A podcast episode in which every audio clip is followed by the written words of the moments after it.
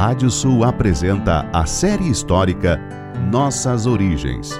Um recorrido desde os primórdios até o tempo dos nossos tataravós. Com Martim César Gonçalves.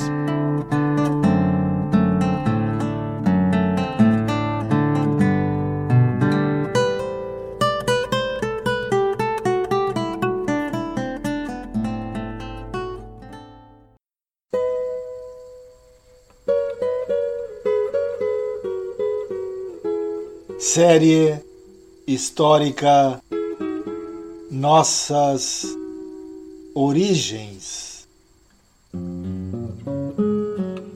da savana africana até a pampa ameríndia.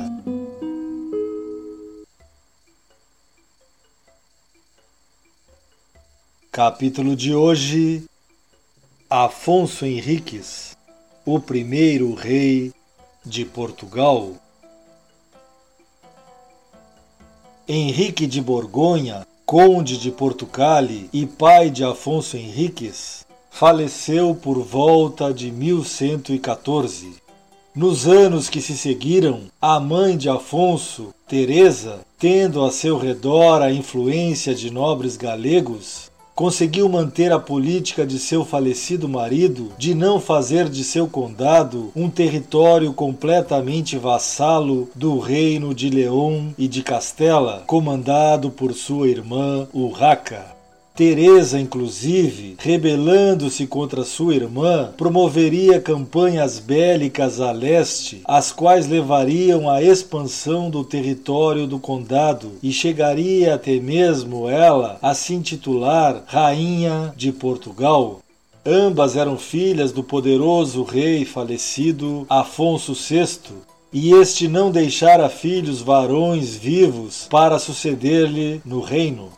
A situação permaneceu assim por volta de uma década, até que Urraca também faleceu e seu filho assumiu o reino de León, subindo ao trono com o nome de Alfonso VII. Esse neto de Alfonso VI buscaria reunificar o reino, trazendo também o condado portucalense para seu domínio. Eis quando surge o nome de Afonso Henriques, por primeira vez envolvido nas questões políticas e guerreiras portuguesas. Influenciado pelas ideias de um nobre portucalense chamado Egas Moniz, conhecido na história como Oaio, o então adolescente Afonso Henriques se afastaria do círculo galego de sua mãe, buscando retirar dela o poder sobre o condado. Um episódio relatado entre a lenda e a realidade conta que em 1127 o rei Alfonso VII, seu primo, teria cercado o castelo de Guimarães no intuito de obrigar Afonso Henriques a lhe prestar vassalagem, ou seja, a afirmar que o reino de León tinha soberania sobre o condado portucalense. A situação do cerco foi ficando cada vez mais dramática para os sitiados, com Afonso Henriques já não tendo mais escolha do que a rendição, o que acabaria com a relativa independência portuguesa quando Egas Muniz resolveu ir pessoalmente até o acampamento do rei Alfonso VII, levando a promessa de que seu pupilo, Afonso Henriques, daí em diante lhe prestaria vassalagem. Alfonso VII, sabendo da nobreza de Egas Muniz, aceitou a promessa e retirou o cerco ao castelo. Depois, Afonso Henriques, vendo-se livre do terrível sítio, não cumpriria o tratado. Em sua defesa, talvez estivesse o pensamento sobre o valor maior de estar criando uma pátria, mesmo isso sendo feito ao custo de uma deslealdade com seu mais fiel servo. Relatos contam que Egas Muniz, então, preso à palavra de honra, com toda a sua família apresentou-se perante Alfonso VII para que ele determinasse a punição pelo descumprimento da palavra empenhada. O rei de León, admirado ante aquele gesto de tamanha fidalguia, acabou por perdoá-lo. Possivelmente não passe de uma lenda, mas essa história faz parte da formação de Portugal e passou de geração em geração como um dos primeiros dramas da formação do país.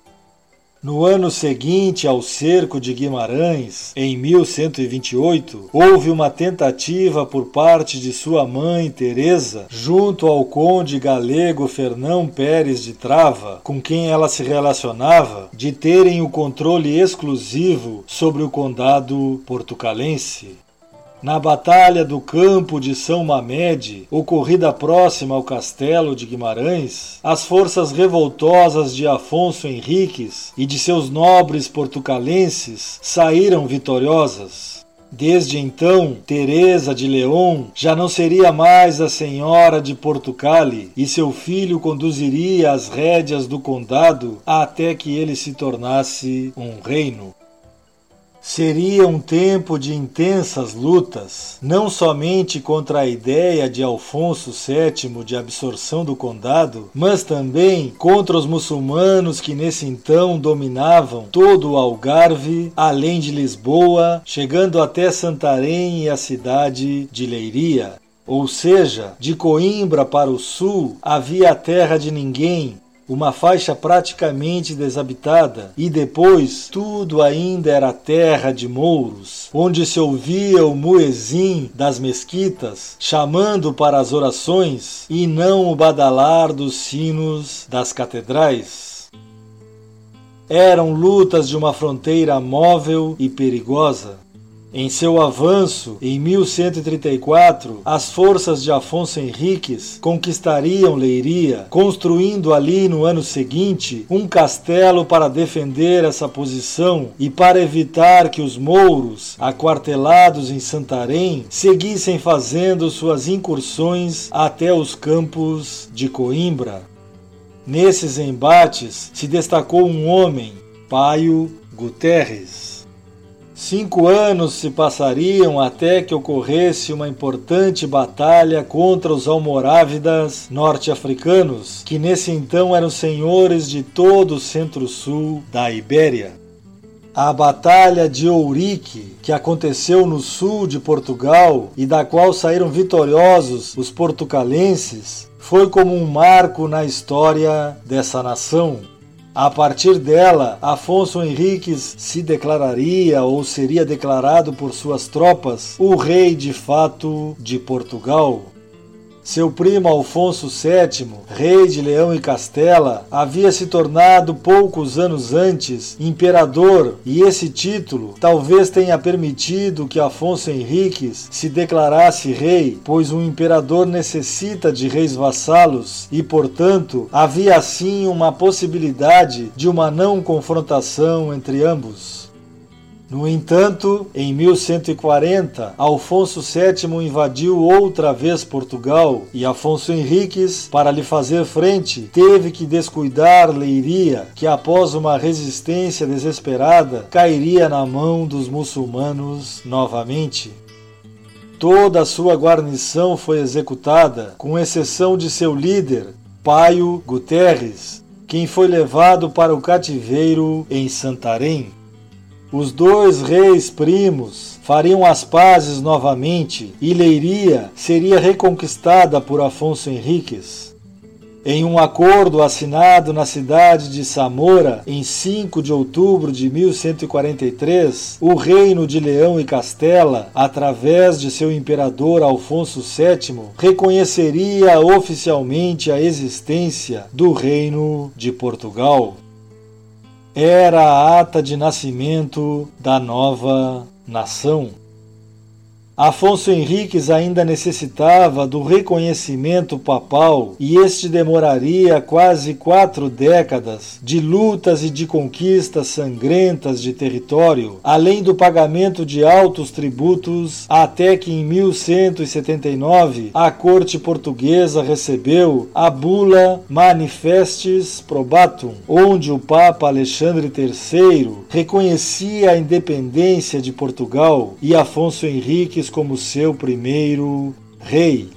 Na bula, dizia que o rei era um intrépido destruidor dos inimigos cristãos diligente propagador da fé, bom filho da Igreja e príncipe católico, exemplo digno de imitação para os monarcas vindouros.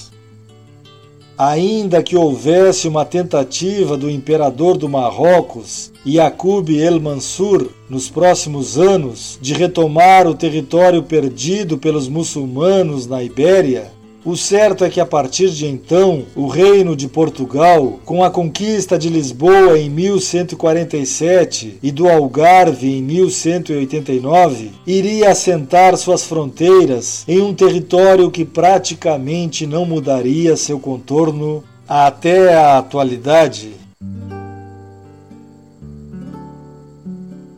Fernando Pessoa abre seu livro épico Mensagem com um poema em que retrata a Europa na imagem de uma mulher deitada, em que seu rosto seria Portugal, por certo fitando o imenso oceano ainda por descobrir. A Europa jaz, posta nos cotovelos, de oriente a ocidente jaz, fitando e toldam-lhe românticos cabelos. Olhos gregos lembrando, o cotovelo esquerdo é recuado, o direito é um ângulo disposto, aquele diz Itália, onde é pousado, este diz Inglaterra, onde afastado a mão sustenta em que apoia o rosto. Fita com um olhar esfíngico e fatal, o rosto com que fita é Portugal. No próximo capítulo falaremos sobre as cruzadas e seus ecos na Ibéria. Até lá!